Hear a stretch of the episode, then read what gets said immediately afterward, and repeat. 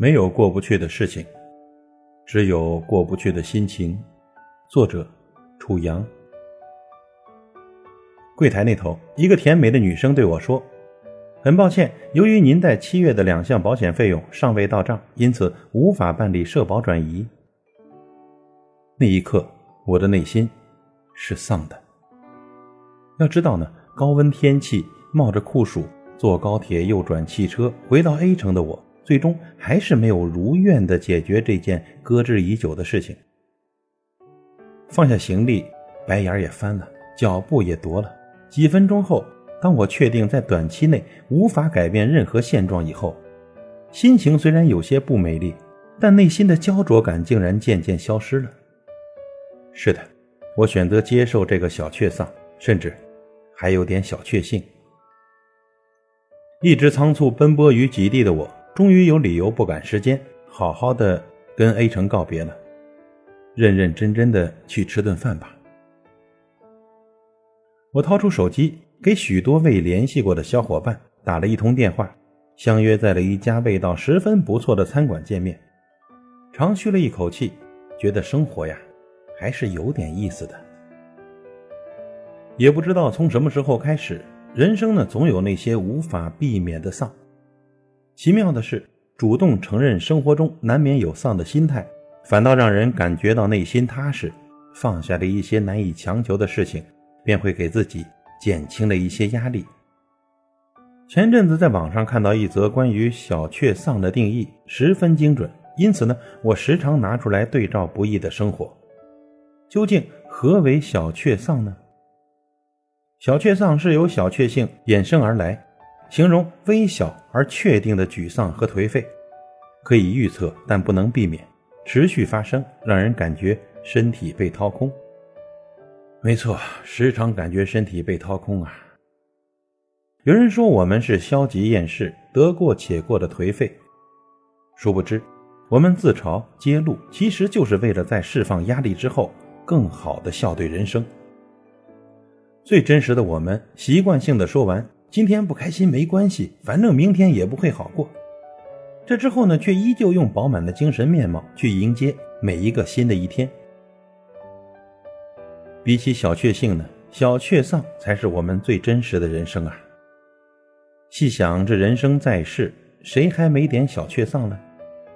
坐长途汽车，发现自己的手机电量不足了，你拿出充电宝，却发现忘了带充电线。工作太累。在回家的地铁上小憩，结果一不小心睡着了，坐过了站。连续带了好几天的雨伞出门，却一直只是阴天。终于，你把雨伞丢下再出门，那一天却是倾盆大雨。于是呢，你会说了：“活着真累。”可是，在现实中，你从未放弃过好好生活的。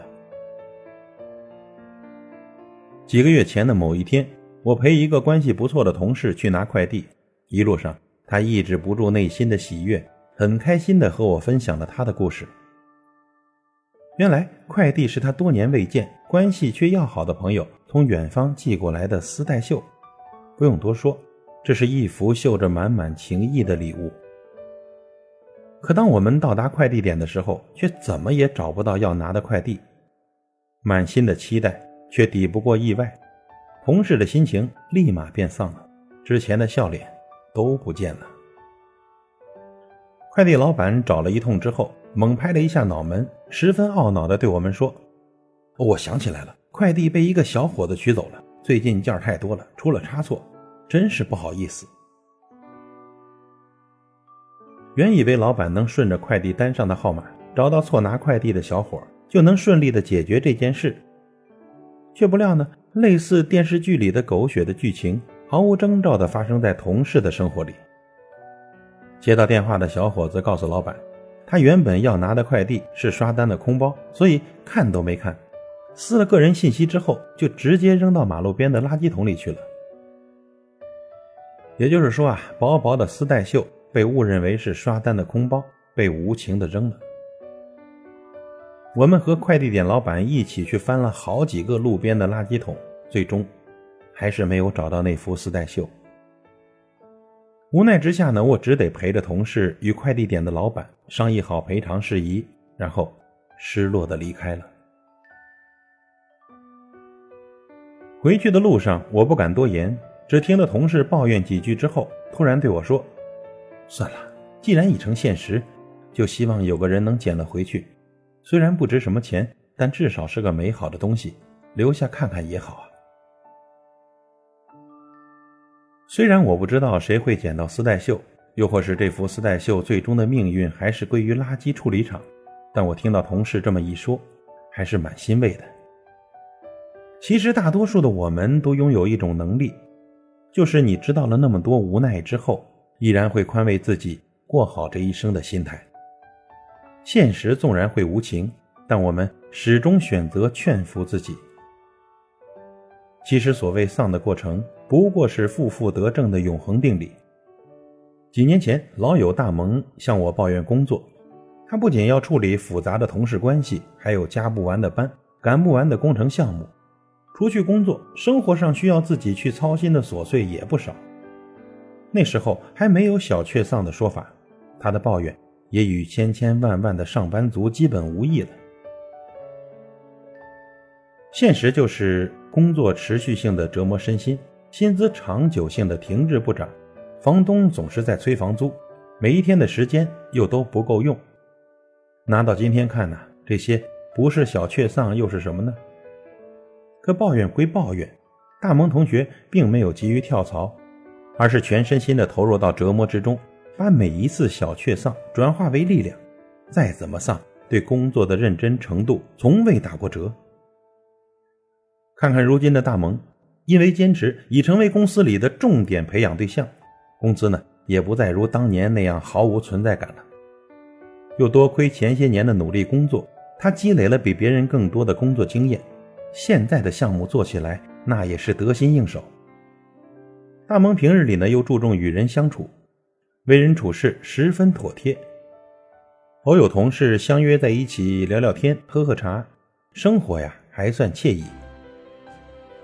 回头看看，多少人那些年的小确丧，已经慢慢的蜕变成了小确幸。所有的丧，会因为你的坚持变得有目标、有方向，最后给你一个华丽的蜕变。狄更斯说的不错，这是一个最坏的时代，这也是一个最好的时代。于我们而言，无艰难不生活，你想要的总不会从天而降的。受得住小确丧的折磨，才能拥有。小确幸的甜蜜。书中有言：“人能看得破、认得真，才可以任天下之负担，亦可以脱世间之枷锁。”古人的意思很明了，不过是呢，要看得透彻、认得真切，才可以担负天下的重任，才能摆脱世间纷繁复杂的束缚。这个时代的最平凡的我们，无需担起天下的重任。过好这一生，已然是对生命的敬畏了。正如歌中唱道：“这世界有太多不如意，但你的生活还是要继续。”我见过有人从十几层的高楼跳下，从活人变死人的过程，留下以命换钱的短信，结束了他以为只有用命才能度过去的丧。我们惋惜叹息，人这一辈子很多事情没有真正看得明白。就去盲目认真，有时候是件很可怕的事情。罗曼·罗兰说过：“世界上只有一种真正的英雄主义，那就是在认清生活的真相后，还依然热爱生活。”我们要的其实就是有勇气继续前进。在丧文化盛行的当下，我们宣泄着来自内心的抑郁。有些事说着说着就明白了，有些路走着走着，你发现。就越来越清晰了。我们丧着也清醒着，小确丧确实苦口，却也不乏是一剂良药。所以呢，偶尔的丧一丧，或许是另类热爱生活的方式。